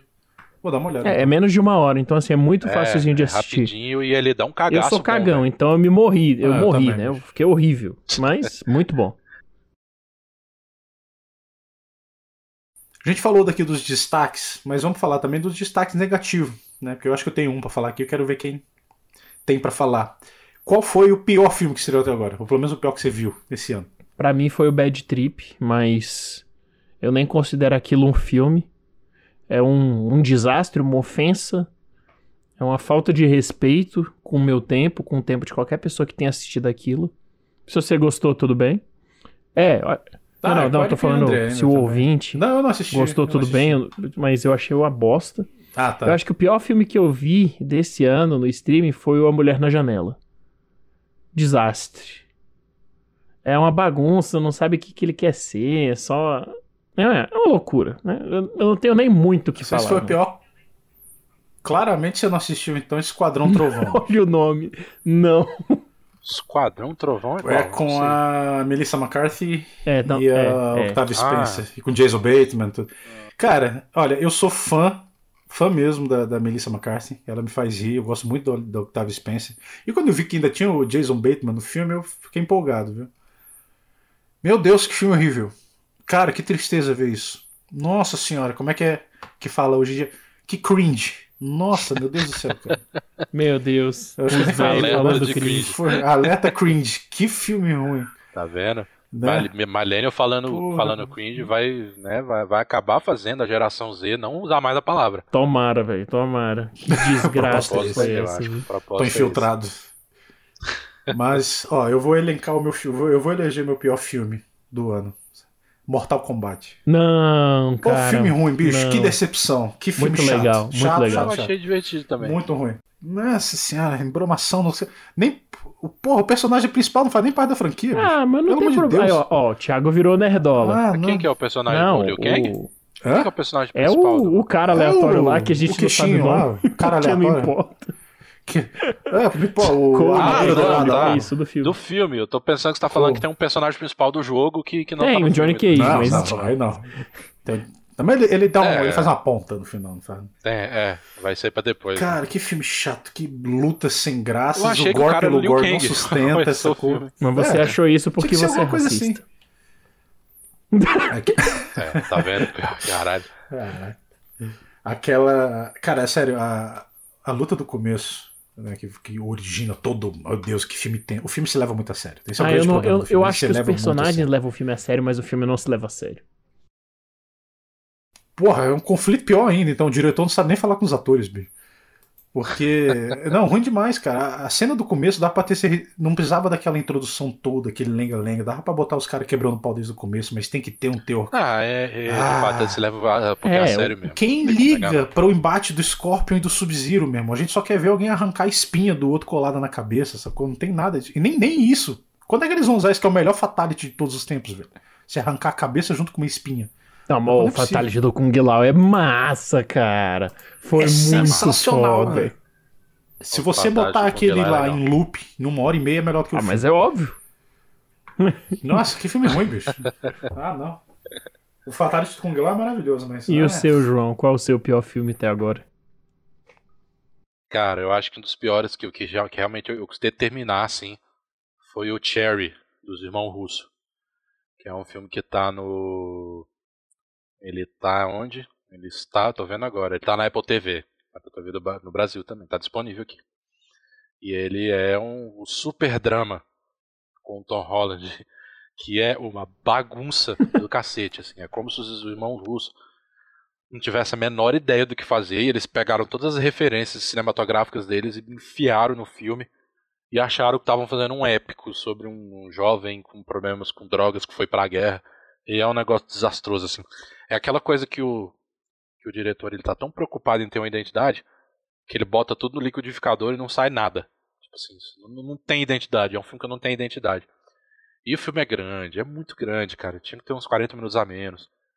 E é muito chato, e é, é realmente muito ruim, cara. Esse foi um dos piores filmes que eu vi. Assim, fácil esse ano, que é o Cherry. Tem o Chaos Walking também, que é, que é com o Tom Holland. O Tom Holland tá só a... escolhendo bomba, né? E a Daisy Ridley, que é o que é um filme que lembra lembra aqueles filmes da, daquela época que o que o Young Adult estava bombando assim dos, dos jogos vorazes, aqueles filmes assim. Só que parece que o filme tinha que ter sido feito naquela época, ele já seria ruim naquela época. Aí parece que eles decidiram fazer, refazer de novo aquilo, só que é ruim. É, não tá sido fácil esse ano, né? Teve Mas vai dar tudo certo coisa. porque Duna vem aí. E por falar em Duna, aproveitando o gancho de novo, o que, que foi adiado? Eu já tenho a resposta do, do João, eu acho, mas o que, que foi adiado que doeu mais até agora? Ah, pra foi mim, com Duna? certeza, cara. Eu tô esperando essa desgraça desde setembro do ano passado. Né? É, o Duna, o no Time to Die, né? Caraca. O James Bond, que eu também tô muito afim o James Bond era em maio, um negócio assim. No Time to Die era em maio, cara. Esse do James Bond eu tô assim. Top Gun, cara, Top Gun 2. Eu não sei qual que eu tô mais empolgado. Esse não, daí vai ser irado, vai ser muito ruim. né? Uma falha cinéfila vergonhosa, né? Que eu nunca vi o primeiro filme. Que? É, cara, tem que ver. Realmente. Caraca. Não, tudo bem que eu tenho meus pecados também, Você mas. perdeu a cena de vôlei mais. É, é a, é a cena hétero mais gay. É, é muito bom, né? Não, não, Sacou? não é, é a assim, cena hétero não, mais gay, velho. Tipo assim, velho. É assim, você não tem noção. Top Gun, velho. Tem, tem o vídeo do Tarantino, né? Que fez a ponta no filme falando, né? Do, que Top Gun, na verdade, é uma metáfora pro personagem do Tom Cruise ser gay, querer pegar o Iceman, não sei o que. Velho, mas provavelmente Top Gun mas... é o filme mais gay que eu já assisti na minha vida, velho. É muito bom, cara. É ele é, muito é, cara. bom. Ele porque é, ele é muito macho ao mesmo tempo. Ele é, mas é isso que é legal, porque ele é muito macho, mas com aquela referência de macho dos anos 90, sacou? Então é muito tipo, nossa, mesmo, você tá muito brilhoso pra ser macho. Véi, ah, é muito bom, cara. Top Gun é sensacional. Eu revi esse ano. É, muito bom. É o Menor em forma de filme. Essa. Cara, é assim. É anos 90. É, é legal. Nunca pirei no filme, não piro também. Tipo, eu revi um, alguns anos. E foi basicamente o que eu senti vendo um Highlander, assim, sabe? Tipo, é, envelhece bem esse filme, não. Deixa pra lá, fica na memória que tá melhor. Os verdadeiros filmes que todos estão esperando é o quê? Velozes Furiosos 9. Velozes Furiosos 9. Space, Space Jam. Jam. O Space Jam vai ser Caraca, massa, parou. Eu acho que Space Jam é assim. Quem não quer ver o Lee Brown Uai, atuando, né? Toda vez você pede isso. A gente falou de. Tava falando mal da DC como sempre, mas vai ter o Esquadrão Suicida aí, né? Cara, esse daí eu tô empolgado, viu? James Gunn. Empolgado eu não tô, tiver... não, mas eu vou assistir. Ele Cara, se ele tiver a liberdade de fazer o que ele pode fazer, velho, será? Eu acho que ele vai. Qual é a censura do filme? O meu medo é a censura do filme. Se ele tiver Nossa. liberdade para fazer o que ele fez em Super, eu Sabe acho que, que vai, vai, ser, ser sensacional, assim. Porque vai ter fã da DC chorando, cara. Que ah, marvelizou os, os Esquadrão Suicida porque é o James Gunn. Eu vou achar isso maravilhoso já. O James Gunn, ele tem uma. Ele tem uma ironia, um sarcasmo na linguagem dele que eu acho que super combina com a DC e com o Esquadrão Suicida que era o que eles tentaram fazer no primeiro filme, mas falharam miseravelmente. Agora, eu acho que tem tudo para funcionar, cara. Eu tô gostando, eu tô, eu tô hypado. Eu tô hypado com esse daí. Esse e o Doutor Estranho. Depois vocês me falaram que era o Sanheim que, tava, que é o diretor. Que aí vai pois é, ser. É, com o Sam Raimi eu quero ver. Porque o, cara, o Sam Raimi ele botou uma cena de terror no Homem-Aranha 2, né, cara? A cena da cirurgia do Doc Cara, é assustadora. Terror assim, de, de ficar. Eu, fiquei, eu fico assustado até hoje. Ele é uma obra-prima do terror, aquela sequência. Então, porra, ver o que esse cara. O problema é que assim, né? Vamos ver se a Marvel vai dar liberdade. Porque Edgar Wright já tentou e não deu certo. Vamos ver se esse vai conseguir. E o Edgar Wright também tem filme. É Noite Passada no Sorro, que eu tô muito curioso para ver, porque não é uma comédia, né? É um suspense, é um suspense. Caraca, curiosíssimo pra ver é. isso. E tem o Cry ah. Macho do, do Clint também, né? E Ghostbusters. Nossa, tenho a mínima ideia do que Eu não sei parece o que esperar, um, mas. Parece um Stranger Things com, sei lá. Porque tem, é porque tem um moleque do Stranger Things, então. Mas eu realmente não sei o que, que eles vão fazer, cara. Aonde não tem alguém do Stranger curioso, Things não. agora, bicho? E tem, o do Shyamalan também. Tá. É, essa daí eu O Old. tô O, cara que foi alçado ao cineasta perseguido da nova cinefilia. É, né? É, tadinho. Acaba sendo. Eu tô revendo Facção a filmografia e eu gosto mais ainda dele. Engraçado, velho. É uma relação de amor e ódio, porque eu defendo a maioria dos filmes dele, mas eu acho os fãs dele muito chatos. Mas eu gosto do Shyamalan. Cara, é, é tipo o Nolan, cara. Na real, tipo assim, eu fico fazendo piada com o Nolan, mas eu gosto da maioria dos filmes dele. Só que os fãs do Nolan são insuportáveis. E o Nolan parece ser insuportável. O Nolan tem cara de ser insuportável. Eu sabe que eu não sei dizer se eu gosto da maioria dos filmes do Nolan, velho. Eu Será? gosto. Deixa eu tentar. Porque. É, o Shyamalan ganha nisso, porque o Shyamalan ele, ele é gente boa. Ele parece ser o cara mais gente boa do mundo. E, não sei lá, ele não se leva muito a sério, cara. Acho isso legal, É, assim. ele parece legal, eu gosto dele também. O Nolan, ele tem essa coisa de. É porque os filmes dele são tão. Shyamalan é mais Muito. original, Não, cara. muito Você mais. pode até não gostar, mas a É, originalidade do Eu Shyamalan... acho que isso é o que eu mais gosto nele. Ele tenta, sacou? Ele realmente tá tentando fazer algo diferente, ele tenta dar uma mudança, ele tenta contribuir com o gênero mesmo. Então, o problema é que, sei lá, excesso de, de vontade talvez de vez em quando faça ele pesar a mão um pouquinho. Mas eu tô pra ver a filmografia dele, cara. Eu acho que eu vou gostar da maioria das coisas também. A do Nolan eu acabo gostando da maioria também. Os últimos filmes do Nolan que, desde bastante. Desde a origem, a gente- cara. Não, a origem foi um sucesso tão grande que eu acho que ele se perdeu. Que até então era legal. Ó, o que vai separar você do, do fandom do Shyamalan é quando você chegar em Dama na Água. É. Ali Dama você Água vai ser assisti, separado. Qual grupo você está? Eu acho que eu não vou gostar, mas vamos ver. Vamos ver. Cara, eu não. Eu, eu gosto Sexto Sentido. Eu gosto Sexto Sentido e o Unbreakable, o Corpo Fechado. A partir dali eu já Fechado eu começo a ter uns conflitos bem sérios, mas eu assisti esses filmes há muitos anos também. A Vila. Então, tem É. isso aí, eu ia te falar isso. Assim, os filmes dele que eu achava que eu não gostava, eu gostei mais agora, assim, que eu vi. Próprios Sinais, sinais, tem é. coisas muito legais. Muito Tem, eu lembro sinais, de cara. ficar assustado Muito e de sair decepcionado. Mas a decepção veio porque eu tava gostando muito do filme mesmo. Mas é porque, tem, assim, tem aquela coisa que o. que o- os fãs do Shyamalan estão certos nisso. Eu não posso realmente condenar, não. Porque, assim, o Shyamalan, ele, ele, ele, ele- depois que ele fez esse sentido, ele ficou marcado por boa parte da crítica do público como o cara do plot twist. Então, assim, o Shyamalan fez coisas muito boas nos filmes que a galera simplesmente não presta atenção porque acha que ele. que acha que ele tem que fazer um plot twist. Então, tem coisas muito boas no cinema dele que a galera não presta atenção. E a própria crítica fez isso também e virou a cara pro cara e tem coisas muito boas que ele fez. Então realmente tem algum sentido assim. Eu tô, eu tô ansioso pra ver o que que vai ser desse Shyamalan é filme. melhor do que Nolan. É, se eu tivesse que escolher, eu acho que escolhi o Shyamalan. Sim. O sexto sentido sozinho já é melhor do que a filmografia inteira do Nolan. Eita ferro, bicho. Esse sentido é muito bom, mas o Nolan também é maior que a filmografia toda. Se tu falasse depois Origem, daí eu concordava contigo. Até antes, tem uns, o Nolan ainda tem uns filminhos que eu pago pau, não tem como. A amnésia é muito foda, velho. Tudo bem que se você vê o filme na ordem normal, que o filme não foi feito assim, né? Não, é nada demais, mas, pô, é muito legal. É, mas a razão da existência dele é não ser na ordem normal, né? Então. Insônia também é do caralho. Sim, exato. Não faz sentido assistir o filme. Nem pra entender eu acho que faz tanto sentido. Porque não é tão difícil assim, sabe? Mas enfim. É. É porque é isso, né, cara? O Nolan faz o filme pra gente tentar entender. O Shyamalan para sentir. Nossa É pra você. senhora. Nossa, bicho. Agora oh, sim. no. Caraca, teve um. tu me fez lembrar o. Tu me botou. Na mesma hora que tu veio essa, esse crítico aí, veio o Malcolm e Marie na cabeça aqui. Ai, meu Deus do céu. É pior que, tipo assim, eu acho que ele é um filme insuportável de propósito. Qual? Malcolm e Marie? Sim. Cara, eu não. Na boa.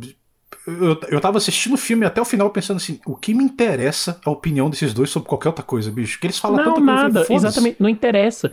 Não é interessa. justamente um filme sobre a galera pretensiosa de Hollywood que você acha super importante e fica, "Er, eu sou um cineasta, eu sei de tudo. É, eu- é isso que eu interpretei do filme. Ele, ele tenta fazer. Eu não sei se. Pra começar, a metalinguagem do filme, eu não sei se o cara fez isso por uma necessidade ou pra parecer maneiro.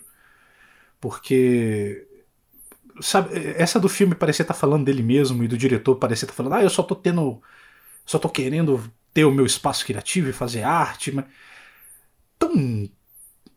Nossa, tão, tão pretencioso, sabe? O filme parece ser. É, mas então, é isso que eu. É assim que eu vi o filme, tipo.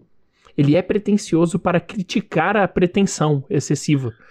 Foi como eu entendi, saca? Não, eu entendi que o filme faz isso, mas. E a experiência que você tem? Se a experiência que você tem é chata, e não, adianta o filme ser assim de propósito, né? Sim, é aquela sim. coisa, né? O, o, argumento do filme faz isso de propósito. Que é meio. que, a gente, que às vezes a gente usa meio de cartada para as coisas, né? Tipo, ah, não.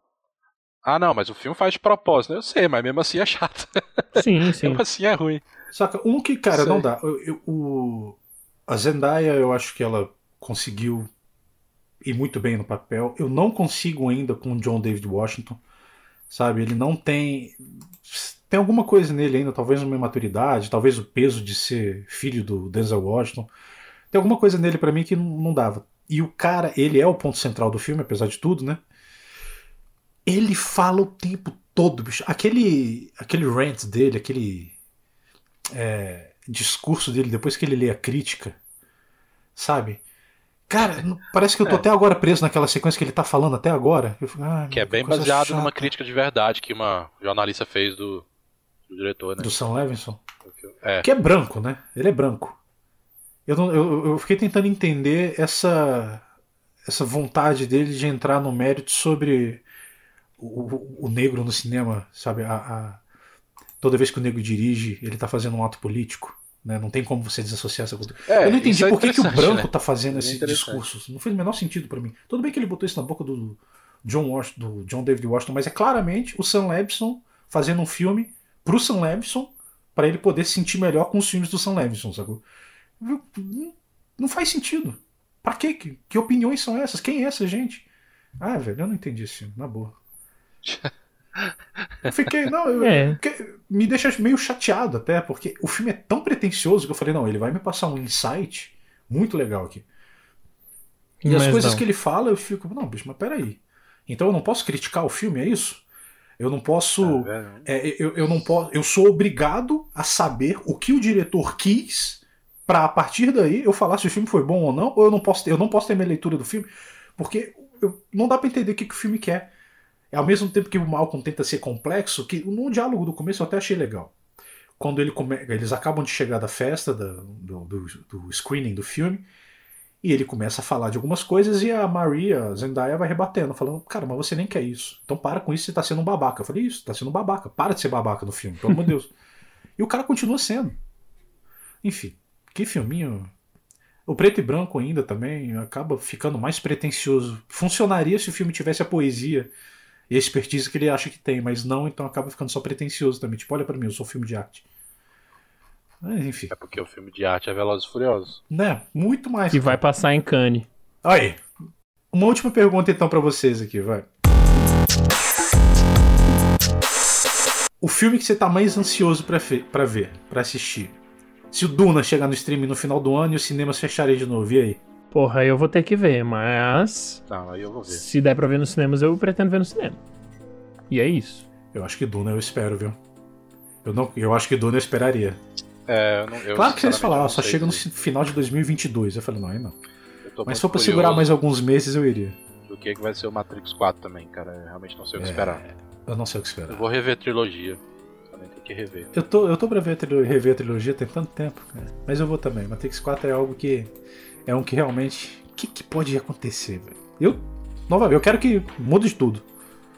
E aproveitando então que vocês vão ver, rever a trilogia, eu faço o voto de rever a trilogia e a gente pode gravar um podcast ah. às vésperas de Matrix 4, comentando a trilogia. É, comentar. Bota o super fé, vamos nessa. Então é isso. Eu acho que a gente falou de vários filmes, né? Conseguimos dar uma explanada aí no que foi o ano. Nesse ano, mais um ano atípico para o cinema, né? De muitas estreias adiadas, poucos bons filmes realmente chegando pra gente. Mas enfim, é o que tem por enquanto nesse cenário de pandemia. Antes da gente encerrar, vamos fazer uma recomendação rápida, porque chegou o serviço da HBO, o HBO Max, né? Eu acho que todo mundo já deu uma fuçadinha e deve ter descoberto alguma coisa legal que vale a pena recomendar. Tá, eu vou começar dessa vez. É, é, até difícil, né? Eu tava comentando com o pessoal no grupo do WhatsApp que tem tanta coisa na HBO, desde séries que eu sou apaixonado a outras que todo mundo fala muito, que eu não sei bem o que, que eu vou assistir ainda. Então, como eu tô na dúvida da série, eu vou fazer uma recomendação de filme. Né? Dentre. Cara, tem uma porrada de filme legal na, na, nesse da HBO também. Mas a minha sugestão vai ser Marcas da Violência, que é um filme que eu gosto muito, tem muito tempo que eu não vejo. Difícil de encontrar esse filme com Viggo Mortensen. É, quem é o diretor do filme? É do Cronenberg, né? Eu tava tentando lembrar o diretor. Isso, é do Cronenberg. Cara, esse filme é sensacional. Ele conta a história de uma família que acaba ficando famosa depois que o pai comete um, um assassinato, né? Meio que você não sabe bem se é legítima defesa ou não. E, enfim, se você conhece o Cronenberg, você sabe que o filme vai tomando caminhos absurdos e ele vai. Ele é um filme rápido, tem uma hora e 35, eu censura 18 anos, né? Então, sabe, ele é aquela coisa envolvente e que ao mesmo tempo mexe com você, como o Cronenberg faz com, de uma maneira assim, excelente, sabe? Quase única mesmo. E eu achei muito legal esse filme tá no catálogo da HBO, porque é um filme que eu vejo pouca menção de vez em quando, pelo tão bom que ele é, sabe? Acho que vale a pena todo mundo conhecer. Marcas da Violência, se você assinou a HBO Max, tá lá. Com certeza, sabe, você vai sentir alguma coisa. Geralmente as pessoas gostam do filme, mas mesmo que não goste, você vai sair de lá com uma reflexão bem interessante. A minha recomendação, inclusive depois que esse podcast for publicado, eu fiz um vídeo no meu canal com mais de 20 dicas do, do HBO Max, né, no Sendo Pós-Crédito no YouTube, saiu no Instagram o vídeo também. E a minha dica é provavelmente o meu filme favorito que eu vi esse ano pela primeira vez. Que é o Pontes de Madison, do Clint Eastwood, de 1995. É. é um, eu, eu tenho dificuldade para falar, porque. Eu acho que os últimos 15 minutos do filme eu tava soluçando de chorar. Eu não conseguia segurar mais. É lindo. É, é uma coisa de louco. É a história de uma esposa, dona de casa, que interpretada pela Meryl Streep, o marido dela é um cara muito legal, e isso isso é foda, porque o cara nunca fez nada de errado. Aí ele viaja com os filhos pra, a trabalho, vai ficar uns dias fora, e ela conhece um fotógrafo interpretado pelo Clint Eastwood e eles se apaixonam. E você torce por esse romance impossível, mesmo que seja contra o padrão, mesmo que ela esteja traindo o marido, meio que não importa. Porque é sobre o momento, sobre aquele aquele momento que isso só poderia acontecer ali, é o relacionamento dos dois e o, o diretor é o próprio Clint Eastwood e a forma como ele mostra os pequenos atos de uma forma tão delicada mo mostra a química dos dois como um casal mesmo na tela. Tem uma cena que é só para não me estender muito, que ela tá no telefone falando com a vizinha e ele tá sentado à mesa de jantar e ela simplesmente arruma a gola da camisa dele. E, pô, isso não é nada, mas na verdade é tudo. É um pequeno gesto que mostra o, o amor, o carinho, simplesmente com arrumar de uma gola. As Pontes de Madison tá no HBO Max também. É uma obra-prima. E você pode assistir também a Os Imperdoáveis do Clint também dos anos 90, só pra não perder um, um dos grandes faroestes. Tá lá também. Sim. Ah, eu, eu tava falando do Shyamalan e um dos temas do, muito recorrentes, né, para quem conhece a filmografia dele, é a questão da fé, né? O jeito que ele trata a fé nos filmes, ele leva muito a sério, né? Sério de maneira meio, fantasiosa, que é, que no final das contas, é, a fé é isso, né? É aquela coisa cega que você aceita e abraça, né? E, e eu lembrei disso porque eu tô lembrando, tava vendo a lista do, das séries da HBO, que, que agora estão na HBO Max, e eu vi aqui The Leftovers. Leftovers, que é uma série do Damon Lindelof. Damon Lindelof era um dos dos showrunners de, de Lost, né? Era ele e o Carlton Cuse. E Lost terminou daquele jeito, um monte de gente não gosta porque queria que a série fosse uma ficção científica, queria que a, que a série desse respostas e, o, e hoje, principalmente hoje, revendo e eu revi a série, o, o Damon Lindelof tem essa coisa também de fé, de abraçar a fé, e ele faz isso de uma maneira muito legal. E no The Leftovers ele ele potencializa isso. Parece que o The Leftovers ele fez, parece que ele fez assim, olha, vocês que que reclamaram que Lost não, não tinha lógica, não dava resposta, essa então vocês vão reclamar mais ainda. Que eu vou abraçar mais ainda a fé. Então ele cria toda, ele usa todo o pano de fundo ali do, de um evento, né? Que é um evento, é um arrebatamento, né? Acontece uma coisa, de repente 3% da população mundial desaparece. Se você tá falando com a pessoa, a pessoa desapareceu. Então assim, teve gente que perdeu família, perdeu pai, mãe, perdeu filho, ficou sozinho. Então é o arco dos personagens tentando lidar com isso. Como é que, como é que eles vão lidar com isso? E, e você tem todo esse pano de fundo que parece ser uma ficção científica, mas não é, cara. Ele usa isso para trabalhar o desespero dos personagens em tentar entender aquilo que tá acontecendo na vida deles. Isso é muito bonito, cara. É um negócio porque assim, você não tem resposta, você simplesmente tem que aceitar e tem que lidar com isso. E a série é sobre lidar com isso, então. E eu acho ela maravilhosa. São três temporadas, é uma série curta. A primeira é um pouco irregular, mas depois a série engata e a segunda é maravilhosa, a terceira é maravilhosa, o final é maravilhoso, enfim. Então fica aí, The, The Leftovers.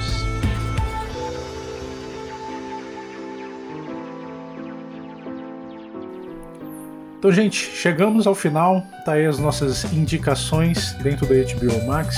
Né? Depois a gente vai ficar só nesse stream, não nos próximos episódios. A gente volta a falar de outros também. É, muito obrigado por você que escutou todo o nosso episódio. Né? É, desculpas pela demora. Né? Brasil na pandemia, então as coisas não estão fáceis, né? mas a gente está se ajeitando aos pouquinhos. E é, e é isso. Tá bom? Até a próxima. Muito obrigado. Sigam a gente lá no Instagram arroba podcast no cinema. Sigam também o site 7, sigam Cena Pós Créditos e vamos conversando nas redes. Muito obrigado, gente. Grande abraço. Mais uma vez, obrigado pela oportunidade de falar sobre cinema. Eu sempre digo, né? É sempre bom falar, por exemplo, com amigos e pessoas que gostam também. E é isso. Assim, espero que a gente seja sempre aqui, seja falando de estreia, seja falando de clássico, que a gente esteja falando de cinema, tá, tá ótimo. Valeu. Obrigado pela atenção. Novamente, desculpas pelo hiato. Tomara que agora a gente consiga voltar a ter um ritmo legal, né? A gente tem muita coisa pensada já, né? Tomara que as coisas fiquem mais calmas para nós três agora, nesse momento. Tem um episódio pronto aí pra sair já? Sim. Tem, prontinho tem tempo. que coisa. É, e é isso. É sempre um prazer vir falar sobre cinema, porque. Ou coisa boa, né? Uma coisa boa. Então é isso, gente. Muito obrigado. Até o próximo episódio e tchau, tchau. Tchau. Tchau.